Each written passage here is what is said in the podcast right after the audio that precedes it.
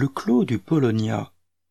Traduction du premier chapitre du dit du Genji de Murasaki Shikibu. Travail collectif des chercheurs de l'INALCO et de Paris 7. En quel règne était-ce donc? Parmi les nombreuses épouses impériales et dames d'atour au service de Sa Majesté, il en était une qui, sans être de naissance insigne, jouissait plus que tout autre de la faveur du souverain. Les épouses, persuadées chacune depuis toujours que la préférence lui était due, en étaient outrées. Aussi l'accablait-elle de leur dédain et de leur jalousie. Les dames d'atour de même rang ou de condition inférieure se sentaient quant à elles plus menacées encore. La voir ainsi du matin au soir en service auprès de l'empereur exacerbait le ressentiment général. Était-ce le poids de toute cette haine accumulée Elle se mit à dépérir, et, dans sa détresse, à se retirer de plus en plus souvent dans sa demeure familiale. Mais loin de se détourner d'elle, le souverain ne l'en aimait que davantage et restait sourd aux critiques. Au risque de donner par son comportement un exemple déplorable hauts dignitaires et courtisans eux-mêmes ne pouvaient s'empêcher de détourner des regards offusqués. La faveur qu'ils lui témoignaient était scandaleuse. En Chine, c'était pour des affaires de cette sorte que le monde avait connu des troubles dont il n'avait rien résulté de bon. Le mécontentement et l'inquiétude grandissaient dans l'Empire, et l'on était plus loin de citer le précédent de Yang Kwai-fei. Pourtant, Bien qu'en but à de nombreuses vexations, la dame continuait à séjourner au palais avec pour seul appui l'affection sans pareille que daignait lui prodiguer sa majesté. Le grand conseiller son père était décédé.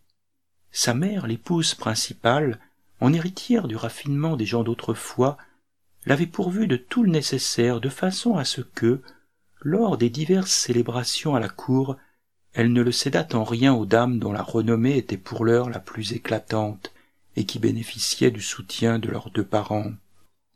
Cependant, comme aucun protecteur digne de ce nom n'était là pour veiller sur elle, elle semblait, dans les grandes occasions, d'autant plus vulnérable qu'elle se trouvait sans appui. Sans doute, les liens noués par l'empereur et sa favorite dans une vie antérieure étaient-ils profonds, car un prince leur naquit à la splendeur sans pareille. Brûlant d'impatience, le souverain le fit au plus tôt présenter au palais. L'enfant était d'une exceptionnelle beauté. Le prince premier, né d'une épouse impériale, fille du ministre de droite, bénéficiait d'appuis solides, et comme il ne faisait aucun doute qu'il deviendrait prince héritier, il était l'objet de tous les soins, de toutes les attentions. Mais comment aurait-il pu rivaliser avec l'éclat de son frère?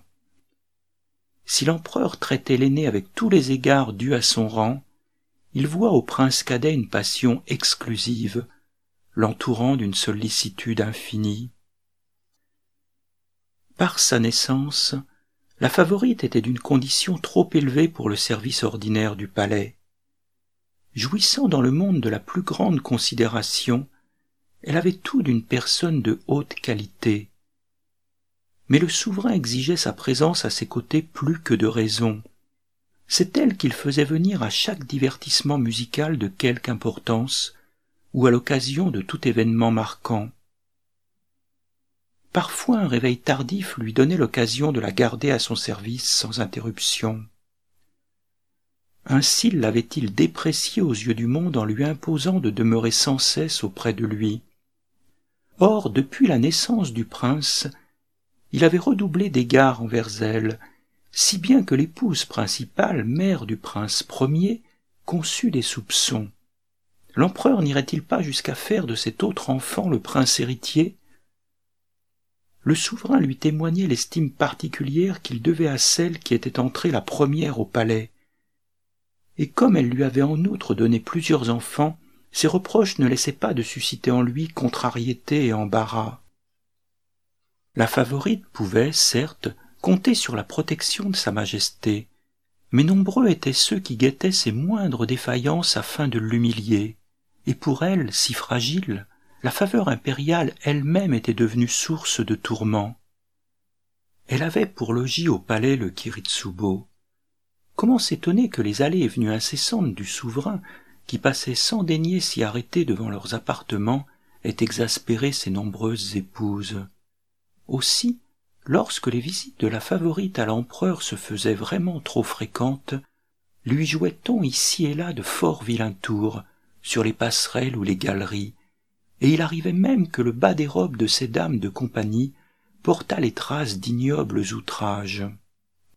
Par ailleurs, il n'était pas rare qu'on s'arrangeât pour l'humilier en l'enfermant dans le couloir qu'elle ne pouvait éviter d'emprunter et dont on verrouillait les portes devant et derrière elle.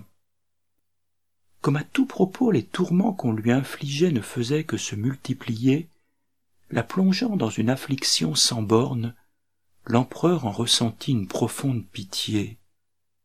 Il fit transférer ailleurs les appartements de la dame d'Atour qui résidait au Corodène pour les attribuer à sa favorite, nourrissant plus encore la haine implacable dont elle était l'objet. L'année où le prince eut trois ans, pour la cérémonie de la prise de l'habit de cour, l'empereur lui fit tenir de somptueux vêtements qui ne le cédait en rien à ceux qu'avait portés le prince premier à la même occasion. Puisant pour ce faire dans les plus beaux trésors de l'office des magasins de la cour et de la chancellerie privée. Les critiques allèrent bon train. Pourtant la beauté et les qualités de l'enfant, sa précocité, apparaissaient si rares, si extraordinaires, qu'on ne pouvait se résoudre à le détester. Les gens d'expérience écarquillaient les yeux, stupéfait qu'il pût exister en ce monde un être à ce point parfait. L'été de cette même année, la mère du prince qui se sentait souffrante voulut se retirer dans sa famille, mais l'empereur ne l'autorisa pas à s'absenter. Comme sa santé avait toujours été fragile, il s'était habitué à la voir ainsi et se contenta de lui dire Attendons encore un peu. Mais son mal ne cessa de s'aggraver au point qu'en cinq ou six jours elle était devenue extrêmement faible. Sa mère, éplorée, s'adressa alors au souverain et obtint de la ramener chez elle. Dans la crainte que même en pareille circonstance quelque nouveau scandale n'éclatât, la favorite s'apprêta à se retirer secrètement en laissant le prince au palais. Contraint de se plier aux usages, l'empereur dut finalement la laisser partir et l'impossibilité où il était ne serait-ce que d'assister à son départ le plongea dans une indicible tristesse.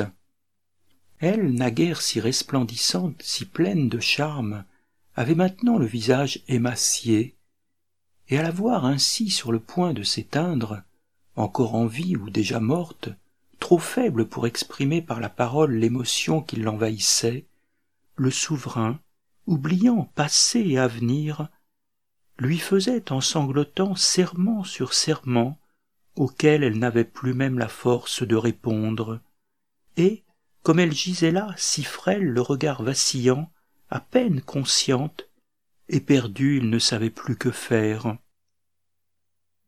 Après avoir donné l'ordre de préparer le palanquin, il revint encore une fois auprès d'elle, et, ne pouvant toujours pas se résoudre à la laisser partir, vous m'aviez promis, dit-il, de ne pas me précéder sur le chemin de l'ultime voyage. Comment pouvez-vous m'abandonner ainsi? Elle lui jeta alors un regard empreint d'un désespoir infini. Et, grande est la douleur d'avoir à se séparer au terme de ce chemin, combien j'eusse aimé continuer à cheminer auprès de vous. Si j'avais pensé qu'il en serait ainsi, je dit-elle le souffle de plus en plus faible.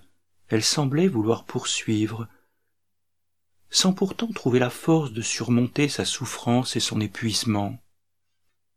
L'empereur se promit alors de rester à ses côtés jusqu'à la fin, mais on vint l'avertir à ce moment que les moines appelaient afin de prononcer les déprécations prévues pour commencer ce même jour officieraient dès le soir, et comme on insistait, il dut la laisser partir le cœur brisé.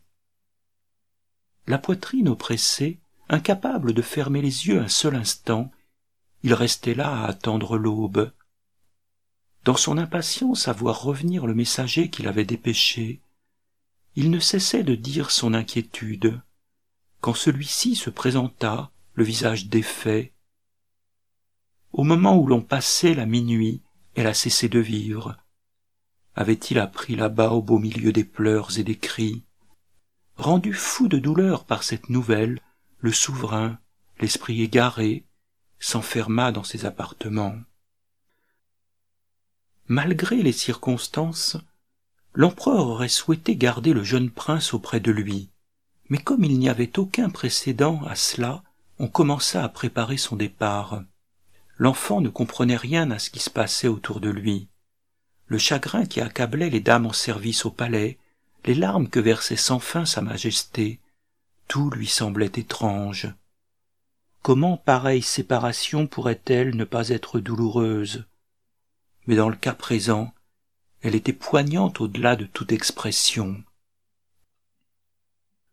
Le temps venu, il fallut bien se résoudre à procéder aux cérémonies d'usage. La mère de la défunte, se consumant de chagrin au point de souhaiter disparaître avec elle en une même fumée, voulut à tout prix monter dans l'une des voitures occupées par les dames du cortège funèbre. Mais lorsque l'on arriva au lieu dit Otagi, où se déroulait cette célébration des plus solennelles, de quel sentiment son cœur pouvait-il bien être agité? À voir son corps sans vie, j'ai le sentiment qu'elle est encore de ce monde, mais à quoi bon? C'est quand je la verrai réduite en cendres que je pourrai enfin me convaincre qu'elle est morte, avait-elle dit avec fermeté. Mais à présent qu'elle était là, défaite, tout près de tomber de la voiture, les autres dames, qui se doutaient bien de la tournure que prendraient les choses, s'en trouvèrent fort embarrassées. Un messager arriva alors du palais. Il était porteur d'un ordre de l'empereur qui élevait la défunte au troisième rang, et la lecture solennelle de ce décret ajouta encore à la tristesse. Le souverain ne lui avait pas même de son vivant conféré le titre d'épouse impériale, et il en éprouvait d'infinis regrets. Aussi avait-il tenu à la promouvoir ne fût-ce que d'un rang. À cette occasion encore, nombreuses furent celles qui en conçurent du ressentiment. Cependant, celle de ses rivales qui avaient du discernement reconnaissait à présent combien son allure et ses traits étaient gracieux, et combien son caractère doux et plaisant la rendait impossible à haïr. On l'avait jalousé sans pitié à cause des faveurs déplacées de l'empereur, mais les dames au service de sa majesté pensaient aujourd'hui avec regret à son charme et à la bonté de son cœur. Ne dit-on pas, c'est une fois disparu que les jours passaient, et le souverain ne manquait pas de s'associer aux offices funèbres. À mesure que le temps s'écoulait, un chagrin irrémédiable l'étreignait, si bien que, ne faisant plus venir ses épouses auprès de lui, il passait jour et nuit à répandre des pleurs, et pour tous ceux qui le voyaient ainsi, l'automne fut également mouillé de larmes. Quel attachement est cela, dont même la mort ne peut nous délivrer, s'indignait la dame du coquiden, toujours en proie au ressentiment la vue du prince premier ne faisait qu'aviver la douleur de l'empereur à qui son plus jeune fils manquait cruellement, et souvent il envoyait une dame de son entourage ou sa nourrice s'enquérir de lui. Après les premières bourrasques d'automne, un soir que le temps avait soudain fraîchi, le souverain, assailli de souvenirs plus encore que de coutume, dépêcha chez la mère de la défunte la dame répondant au nom de Yugei. La lune resplendissait dans le ciel quand il la fit partir, et lui demeura là, perdu dans ses pensées. Autrefois, lorsqu'en de tels moments il s'adonnait à la musique, elle tirait des sons merveilleux des cordes de son instrument.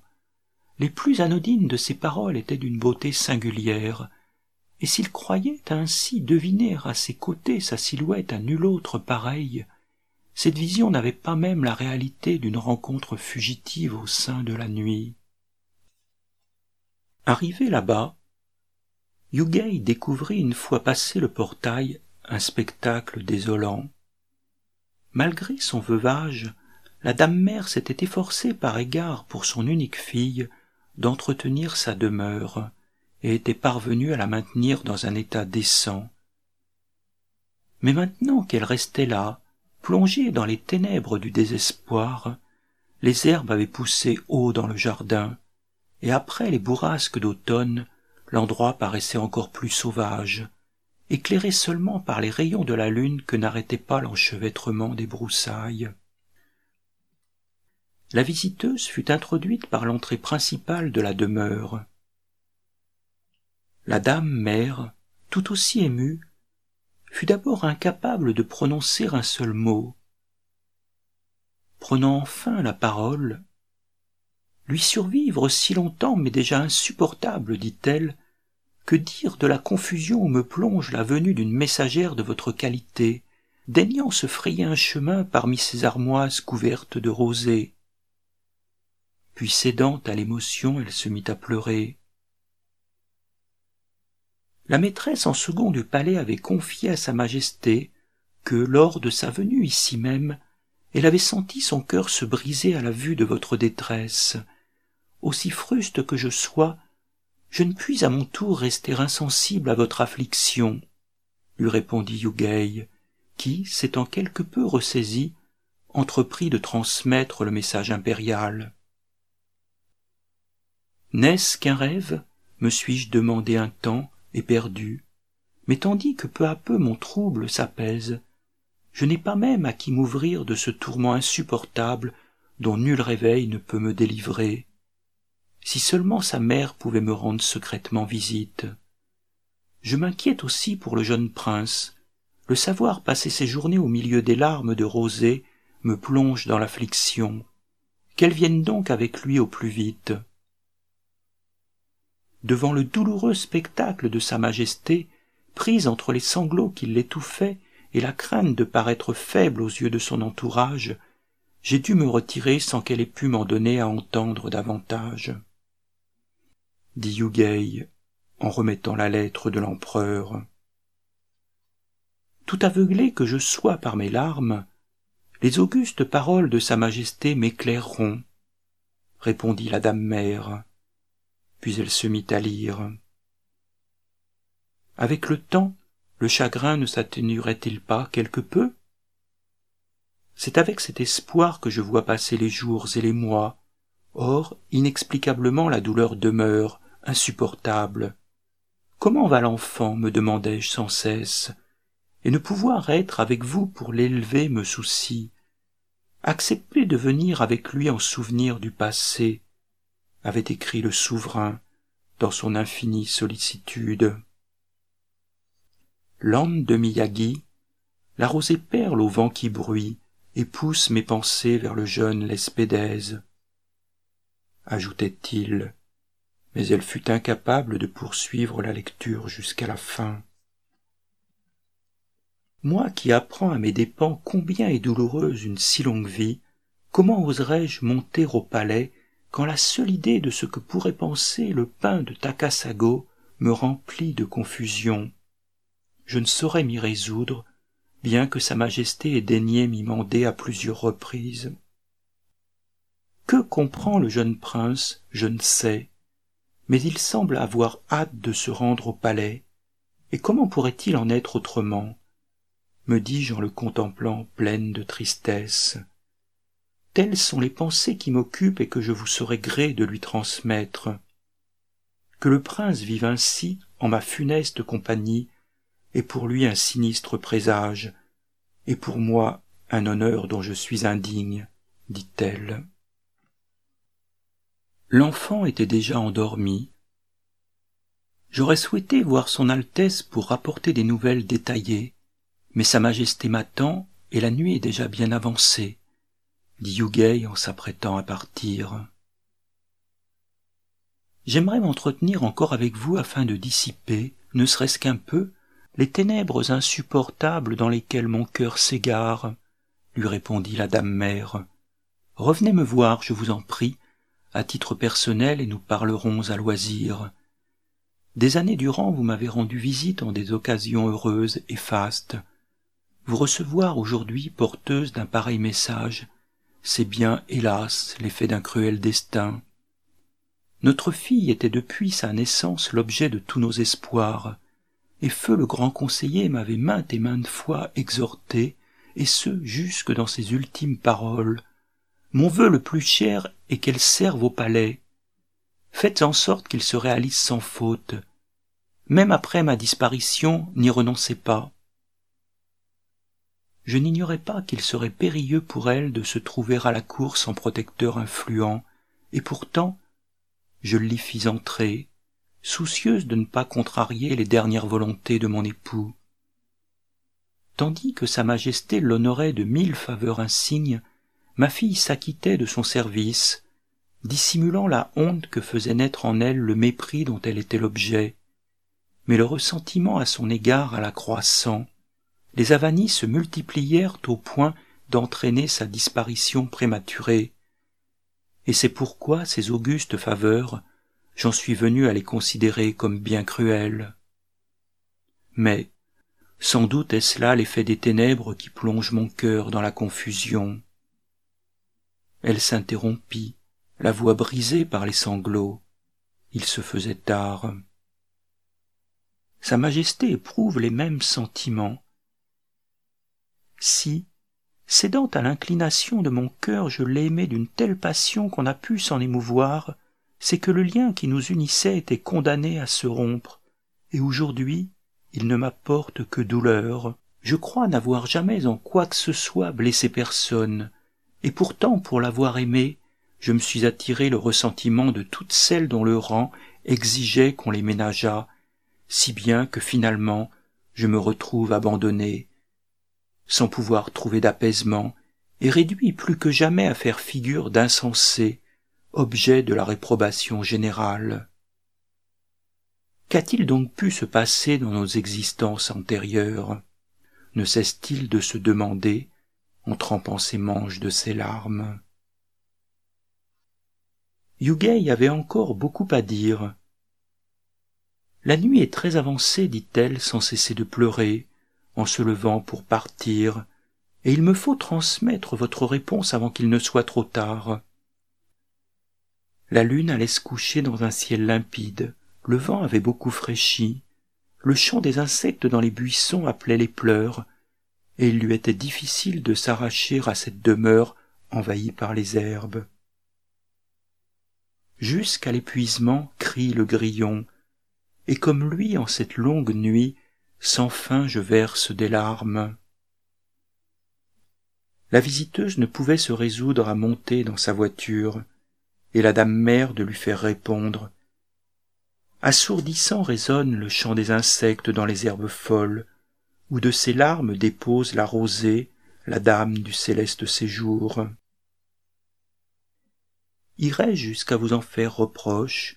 Les circonstances ne se prêtant pas à l'offre de présents de choix, elle avait simplement réuni des souvenirs de la disparue, une tenue de cour au complet, soigneusement conservée pour une telle occasion, à laquelle elle avait joint quelques objets dont un nécessaire de coiffure. Les jeunes dames de compagnie de la défunte éprouvaient bien sûr une peine immense. Elles s'étaient en outre accoutumées à la vie du palais et en nourrissaient une vive nostalgie. Aussi à chaque fois qu'était évoqué le souvenir de sa majesté, ne manquait-elle pas de suggérer que le prince reparût au plus tôt à la cour? Mais la dame mère se disait que la présence auprès de l'enfant au palais d'une personne marquée par le malheur comme elle donnerait lieu à des médisances. En même temps l'idée de ne pouvoir veiller sur lui même un bref instant la plongeait dans une telle inquiétude qu'elle ne pouvait se résoudre à le laisser partir.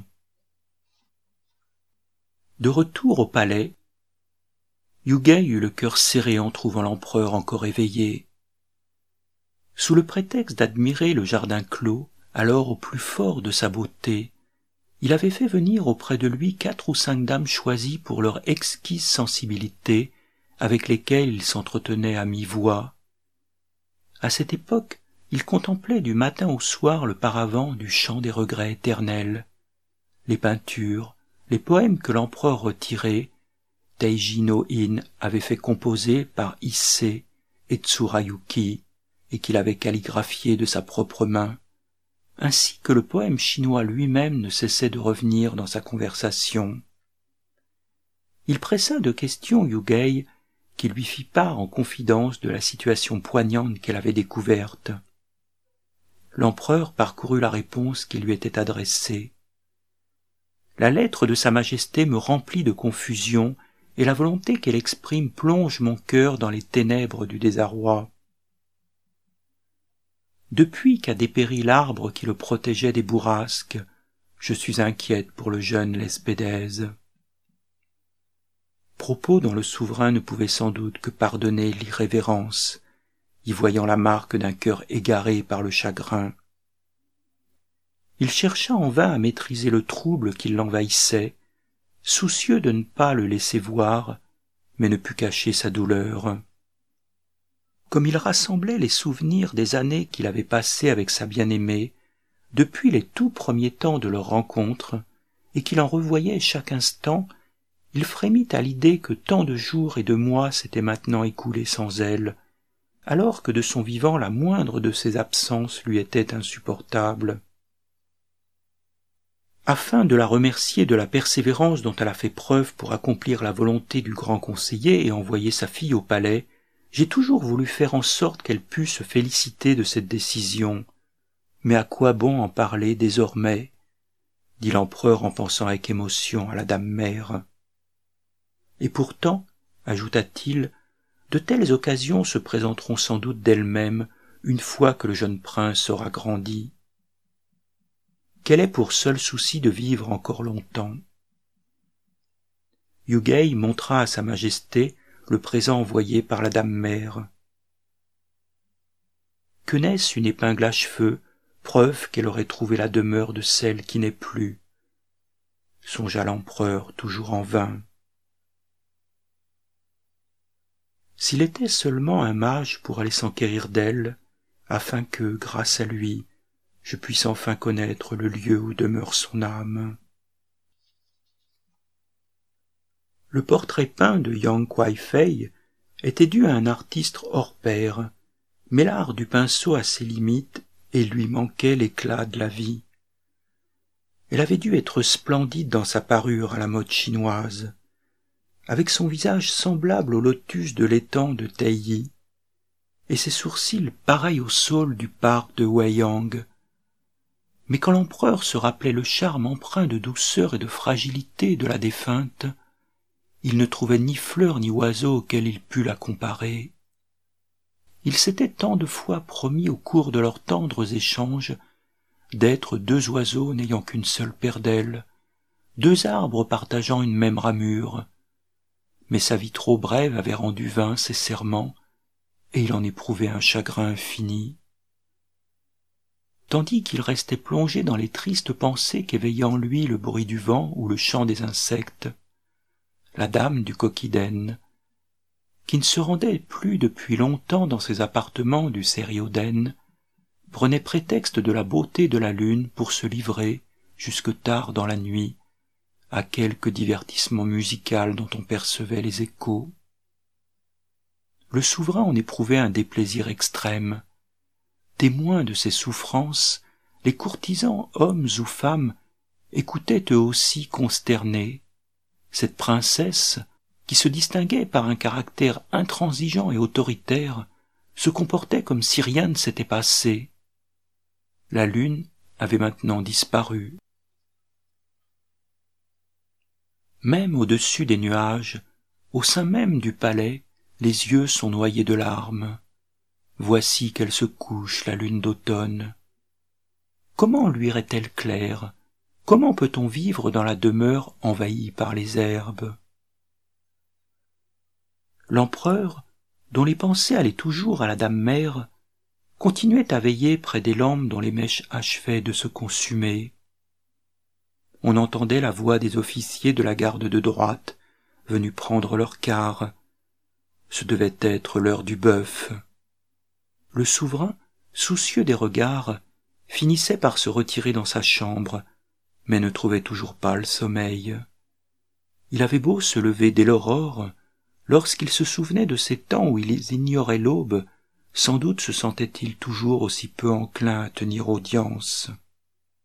Il ne prenait guère non plus de nourriture, touchait à peine à la collation du matin, ne montrait pas plus d'appétit lors du grand repas, et les courtisans préposés à la table se désespéraient de le voir dans un état aussi misérable. Tous ceux, hommes et femmes qui étaient à son service, se lamentaient de concert, avouant leur désarroi devant cette situation des plus embarrassantes.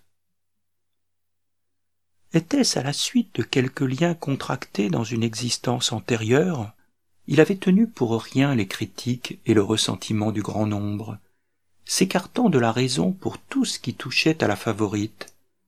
Et maintenant qu'elle avait disparu, voilà qu'il perdait tout intérêt pour les affaires de ce monde. Ainsi se lamentait-on, scandalisé, n'hésitant pas à citer à voix basse les précédents des cours étrangères. Jour et mois passant, le jeune prince était entré au palais. Sa précocité et sa beauté n'étaient pas d'un être de ce monde, ce qui inspirait au souverain les plus vives inquiétudes sur son sort. Au printemps de l'année suivante, l'empereur souhaita ardemment l'avantager au détriment de son frère aîné à l'occasion de la désignation du prince héritier. Cependant, outre que l'enfant ne disposait d'aucun appui à la cour, c'était là un dessein fort peu susceptible de recueillir l'assentiment des gens, et Sa Majesté craignant que cette décision ne devînt au contraire dangereuse pour lui, avait décidé de n'en rien laisser paraître. Quelle que soit la faveur qu'il lui témoigne, il y a une limite à tout, en conclut-on dans le monde, et l'épouse impériale de se rasséréner. Quant à la dame mère, toujours plongée dans un désespoir sans remède, son vœu de rejoindre la défunte là où elle devait désormais se trouver aurait-il finalement été exaucé? Elle mourut, et le souverain éprouva à nouveau une profonde tristesse. Le jeune prince qui allait vers ses six ans comprit cette fois ce qui se passait et pleura cette disparition. De son côté, elle avait exprimé maintes et maintes fois son chagrin de laisser derrière elle l'enfant que pendant tant d'années elle avait entouré de son affection. Désormais, le prince résidait au palais. Quand il eut sept ans, l'empereur fit célébrer en son honneur la cérémonie de la première lecture. Devant la sagesse et le discernement sans pareil de l'enfant, il ne pouvait s'empêcher d'éprouver de l'effroi. Songeant que personne ne saurait le haïr désormais, Veuillez le chérir maintenant que le voilà sans mère, disait-il lorsqu'il l'emmenait avec lui dans ses visites, y compris au coquiden où l'enfant était volontiers accueilli derrière les stores. Sa beauté était telle que sa seule vue aurait arraché un sourire au guerrier le plus féroce, à l'ennemi le plus acharné. Aussi l'épouse impériale était-elle incapable de le rejeter. Les deux jeunes princesses, ses propres filles, ne pouvaient lui être comparées. Aucune dame ne se serait cachée de lui. Impressionnée par le charme qui se dégageait de sa personne, toutes voyaient en lui un compagnon plein d'attrait, mais quelque peu intimidant. Excellent, cela va sans dire, dans l'indispensable voix des lettres, il ravissait le séjour des nuages par la musique de son luth ou de sa flûte. Mais détailler ici tous ses talents risquerait d'être fastidieux. À cette époque, le souverain entendit dire que parmi les envoyés de coma présents à la cour, se trouvait un physiognomoniste remarquable, mais comme à cause de l'interdit formulé par l'empereur Ouda, il ne pouvait le faire venir au palais, il envoya le jeune prince au Corocan dans le plus grand secret. Quand le grand contrôleur de droite chargé d'escorter l'enfant le présenta en le faisant passer pour son fils, le physiognomoniste fut stupéfait et resta un long moment à hocher la tête, perplexe. Puis il dit voilà une personne qui présente tous les traits d'un futur père pour le pays, de quelqu'un qui doit parvenir au rang suprême d'empereur. Mais s'il devait en être ainsi, désordres et malheurs seraient à prévoir, à moins que l'on ne voie en lui un futur pilier de la cour et un soutien pour l'Empire. Mais dans ce cas, les signes ne concordent pas. Le grand contrôleur, étant lui aussi un lettré au savoir exceptionnel, leur entretien fut de la plus haute tenue. Ils échangèrent des poèmes en chinois, et le physiognomoniste composa de manière brillante une pièce dans laquelle il décrivait sa joie d'avoir rencontré à la veille de son départ une personne aussi exceptionnelle que cet enfant, joie que la séparation ne manquerait pas de muer en tristesse. Le prince à son tour produisit des vers extrêmement émouvants que le physiognomoniste porta au nu avant de lui faire des cadeaux somptueux. De nombreux présents parvinrent également de la cour. Cependant l'affaire s'ébruta d'elle-même. Le souverain n'en avait soufflé mot, mais certains comme le ministre grand-père du prince héritier se demandèrent ce que cela signifiait et en conçurent des soupçons. L'empereur n'avait rien appris qu'il ne sût déjà, car dans sa prévoyance, il avait autrefois ordonné l'examen du prince par un physiognomoniste japonais, et c'est pourquoi il s'était abstenu à ce jour de lui décerner le titre de prince impérial. Frappé par la perspicacité du physiognomoniste de Corée, il se dit qu'il ne devait pas mettre l'enfant dans la situation précaire d'un prince impérial sans rang, dépourvu de tout appui du côté de sa famille maternelle, et jugea, devant l'incertitude pesant sur la durée de son propre règne, que l'avenir serait mieux assuré s'il faisait de lui un soutien de la cour en qualité de simple sujet. Une fois cette décision prise, il le fit instruire plus soigneusement encore dans les différentes voies d'études. Certes, il était regrettable de réduire à la condition de sujet un enfant doué d'aptitudes aussi exceptionnelles, mais, d'un autre côté, il était à craindre que s'il devenait prince impérial, il serait toujours l'objet de la méfiance générale. Un nouvel examen par un astrologue de grand talent ayant abouti aux mêmes conclusions, l'empereur résolut de lui conférer le nom de Genji. Les mois et les années avaient beau passer, pas un instant le souverain ne cessait de penser à la défunte. Espérant adoucir sa peine, il faisait venir auprès de lui celle qui pouvait prétendre à l'en distraire. Mais pourquoi ne s'en trouvait-il point en ce monde qui souffrit la comparaison avec la disparue? se disait-il plongé dans le désespoir. Or, il y avait une princesse, quatrième fille d'un empereur précédent, hautement réputée pour sa grande beauté, et élevée avec un soin extrême par sa mère l'impératrice. Une maîtresse en second au service du palais apercevait parfois la jeune princesse qu'elle connaissait depuis l'enfance, car, occupant déjà des fonctions au temps de cet empereur, elle avait ses entrées chez l'ancienne impératrice. J'ai servi au palais pendant trois règnes successifs, sans avoir jamais rencontré personne qui égalât en beauté la défunte dame, dit-elle à sa majesté. Mais cette princesse lui ressemble chaque jour davantage à mesure qu'elle grandit. C'est un être d'une rare beauté. Ces paroles éveillèrent la curiosité du souverain, qui invita instamment la princesse à venir au palais. La mère de celle-ci en fut épouvantée, elle se rappelait avec effroi l'extrême méchanceté de l'épouse impériale, mère du prince héritier, le mépris dont avait été publiquement l'objet la dame d'Atour du clos du Polonia, et, tout à son inquiétude, elle ne pouvait se résoudre à obtempérer. Les choses en étaient là lorsqu'elle mourut. L'empereur réitéra alors son invitation d'une manière encore plus pressante à celle que la perte de sa mère avait plongée dans la plus grande détresse. Laissez-moi vous considérer à l'égal des princesses mes filles.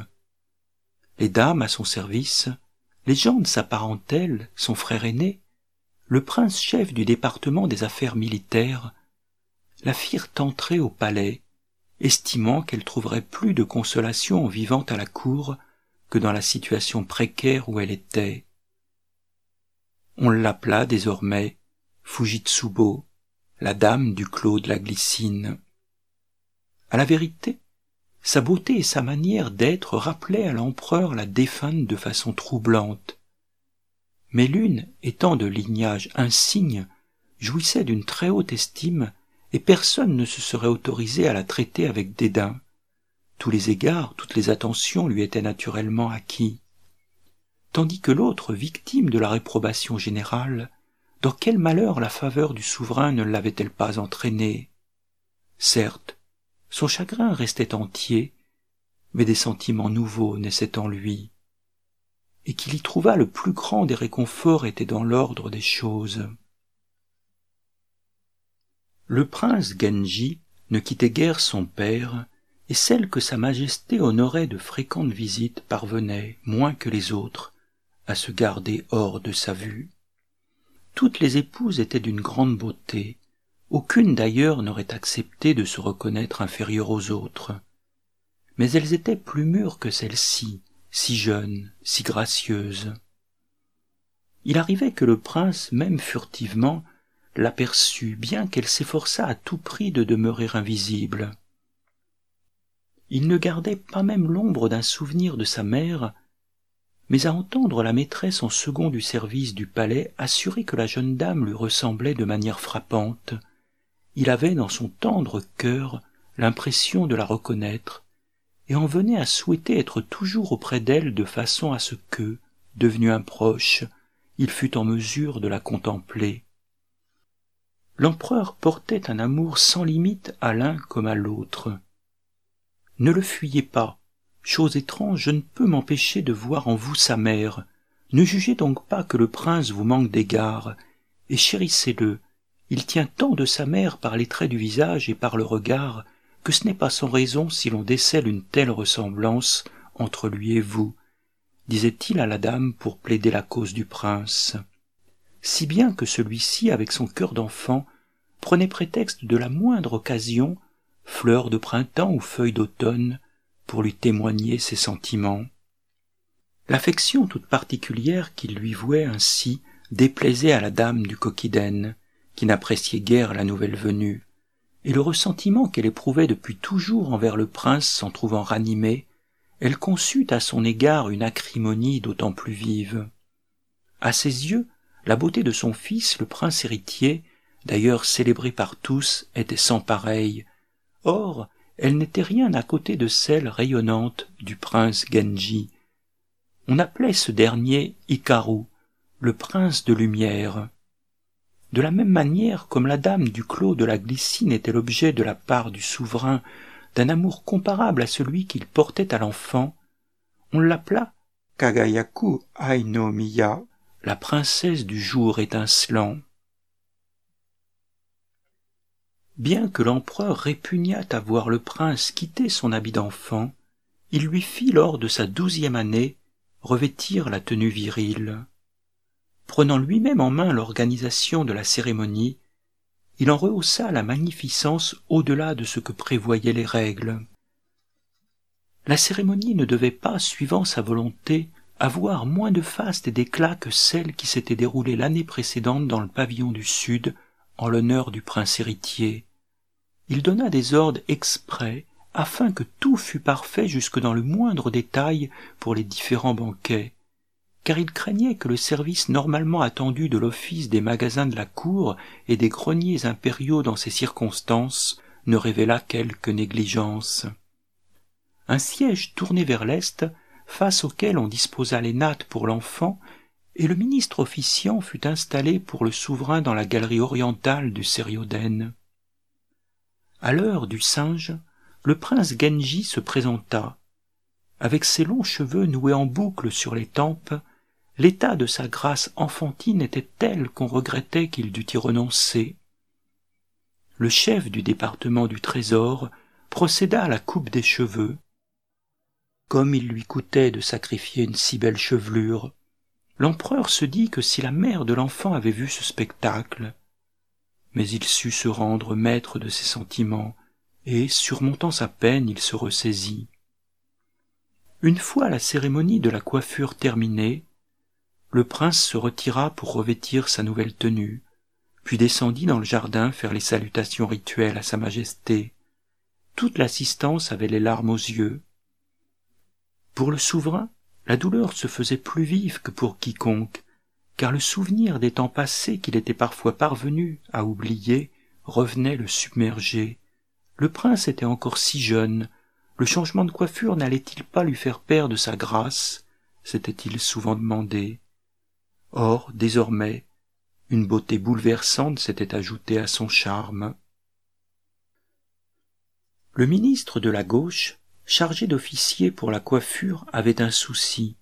L'unique fille qu'il avait eue d'une de ses épouses, princesse impériale et qu'il chérissait par-dessus tout, était convoitée par le prince héritier, alors qu'il avait conçu le dessein de la marier au prince Genji. Il s'en était ouvert à l'empereur pour solliciter son avis. Eh bien, puisqu'il semble qu'aucune dame n'ait été désignée pour s'occuper du prince, qu'elle lui tienne donc compagnie la nuit de la cérémonie. Le ministre s'était donc rangé à cette proposition de Sa Majesté. Le prince se retira une nouvelle fois, et quand commencèrent les libations, il vint prendre place à l'extrémité de la rangée réservée au fils de l'empereur. Le ministre en profita pour lui faire part à mots couverts des dispositions qui avaient été prises, plongeant dans l'embarras ce très jeune prince qui ne répondit rien. C'est alors qu'une messagère envoyée par le souverain vint mander le ministre. Quand celui-ci se présenta, une dame au service de Sa Majesté lui remit selon l'usage des présentes circonstances un ample vêtement blanc ainsi qu'une tenue de cour complète. Lors de l'échange des coupes, l'empereur s'ouvrit à lui de son inquiétude avec le poème suivant. Ce premier ruban, noué dans la fleur de la jeunesse, noué pour retenir les cheveux pour de longues années, d'un tout jeune enfant scelle-t-il les sentiments, scelle-t-il à jamais la promesse de deux cœurs promis l'un à l'autre, d'une longue union? Le ministre répondit, profonde l'union, profond et sincère que nous entre ces cœurs l'engagement que j'ai formé. Ce premier ruban, en nouant ce ruban, puisse ne pas en pâlir la couleur mauve sombre. Puis il descendit par la longue galerie dans la cour et y exécuta les salutations rituelles. L'empereur lui fit tenir un cheval des écuries de la gauche, ainsi qu'un faucon provenant de la chancellerie privée. Les princes et les hauts dignitaires alignés au pied des escaliers reçurent des gratifications, chacun selon son rang.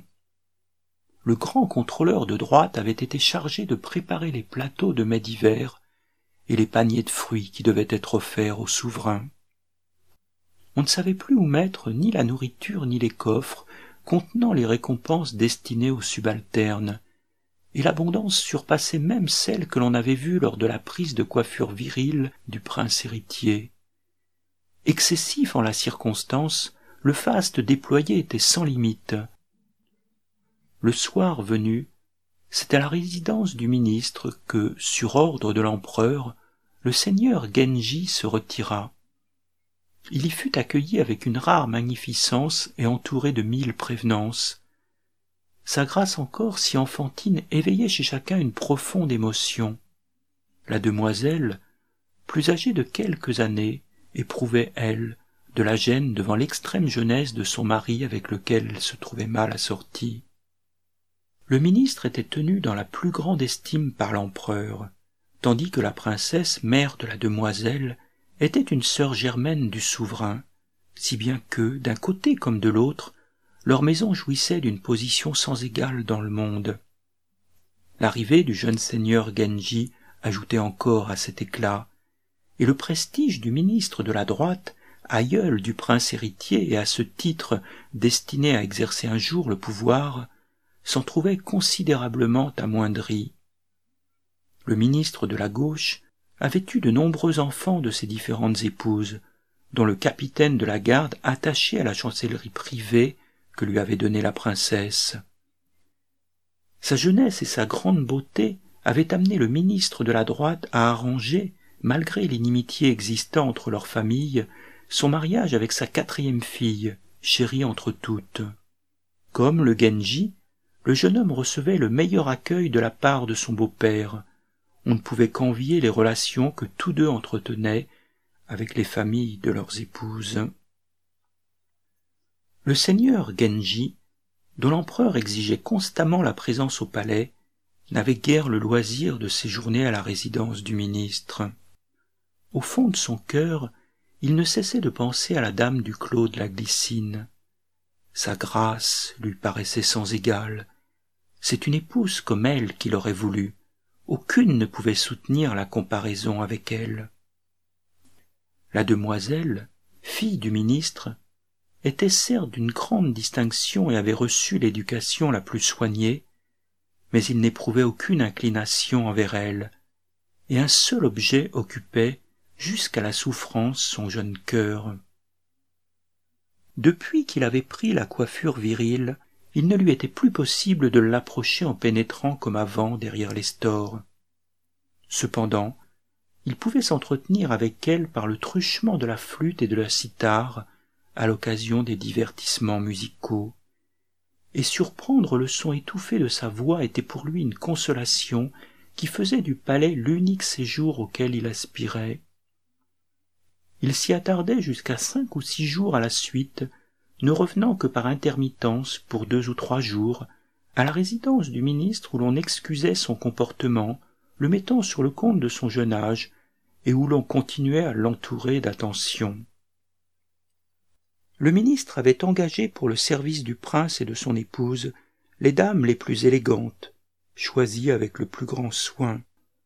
Il multipliait les divertissements musicaux propres à attacher son cœur et ne ménageait pas sa peine pour lui complaire en toutes choses. Au palais, le Genji continuait à disposer des appartements du clos du Polonia, où l'on avait maintenu sans les laisser se disperser les dames qui avaient servi autrefois sa mère. Quant à la résidence familiale de celle-ci, ordre fut donné par l'empereur au service des réparations, de même qu'à l'office des fabrications, de la restaurer magnifiquement. L'étang fut agrandi pour rehausser la beauté des bosquets et des collines artificielles, et l'endroit s'anima du bruit des travaux. Ah, si seulement je pouvais y vivre avec une épouse selon mon cœur, ne cessait de soupirer le prince. Le surnom de seigneur Ikaru lui avait été donné en forme d'éloge par les envoyés venus de Coma, à ce que l'on rapporte. Fin du premier chapitre.